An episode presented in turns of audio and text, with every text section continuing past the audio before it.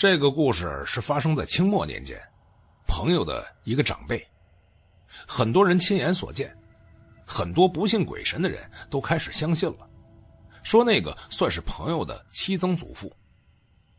那个时候，他的四曾祖父是朝廷的四品官员，所以七曾祖父也就算是一个官家公子哥，每天无所事事，唯一的事情就是拿着枪保卫自己的家族安全。所以也就练得个好枪法。那个时候窗户还是纸糊的呢，那窗户上有个窟窿，据说他从那窗上的窟窿中就能打鸟。在此之外，也就会抽抽大烟，家里也被抽大烟消耗的并不富裕。而他这个七曾祖父有个贤惠的妻子，每日居家操作生活琐事并不嫌弃生活的清苦。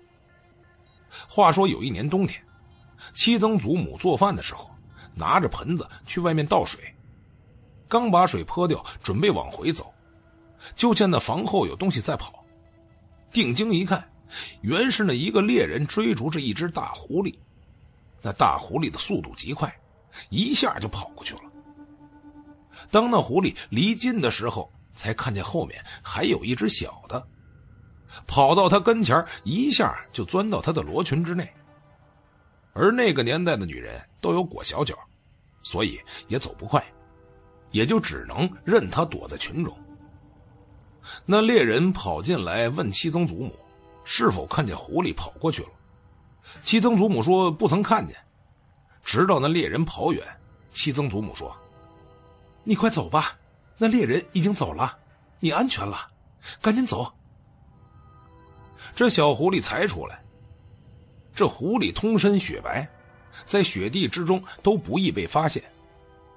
狐狸走三步，回身一低头，仿佛是人在磕头，好久才离去。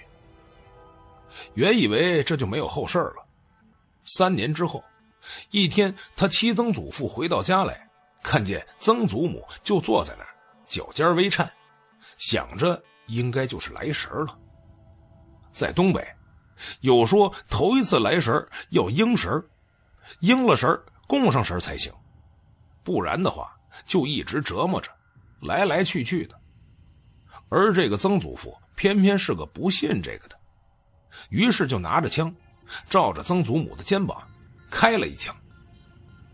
这一枪响之后，曾祖母的肩膀上只见一个白点并没有受伤。曾祖父一看枪不好使。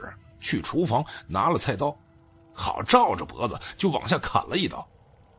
一瞬间血肉模糊，曾祖父觉得也不过如此。然后只见曾祖母手照在伤口上一扶，一瞬间就好了，没有任何痕迹。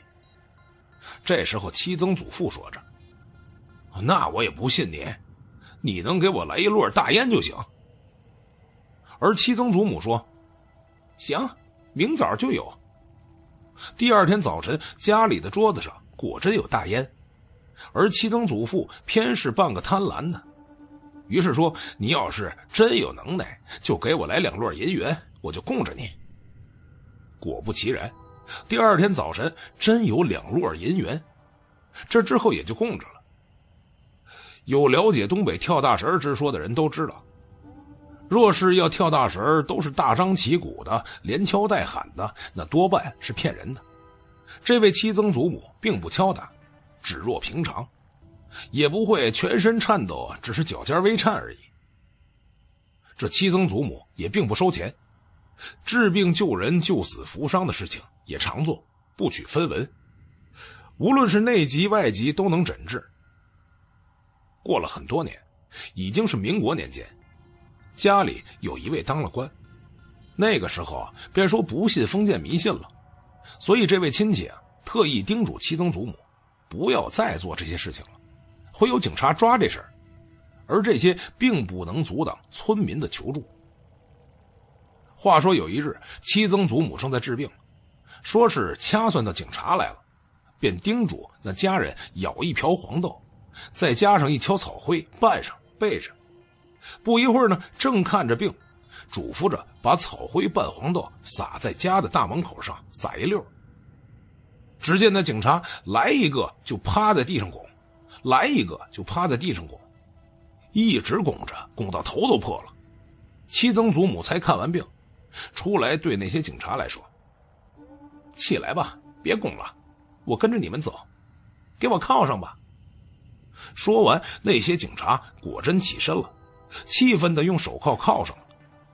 走着走着，七曾祖母说：“你们弄这些东西给我有什么用啊？哼，我说开开就能开开。”那些警察用着不屑的眼神看着七曾祖母。只见七曾祖母说：“开！”手铐应声落在了地上，怎么锁都锁不住了，怎么弄都弄不走。这些警察也就只能作罢了。而七曾祖母也被奉为大神仙，再也没有人敢来抓。经过了这么多年，七曾祖父也就相信了这个神儿的能力。那天便说了：“你说你也来了这么久了，我们素不相识，为什么来折磨我家的？这么多年的也没看见您的尊容。”七曾祖母说：“好啊，明天太阳一落山。”我便给你机会看看。果真，第二天太阳一落山，就看见远处点点灯光来了。只见七个穿着美丽的姑娘，手中提着红红的灯笼，启门而入。而那七曾祖父也瞠目结舌，再也没敢找过麻烦。原是那年在山中，七曾祖母救下的狐狸回来报恩了。人常说救命之恩，救命之恩。我碰见过多少救命之恩的故事，未见多少救命之恩被回报的。有的时候，人都不见得比得上那山中的狐狸呀。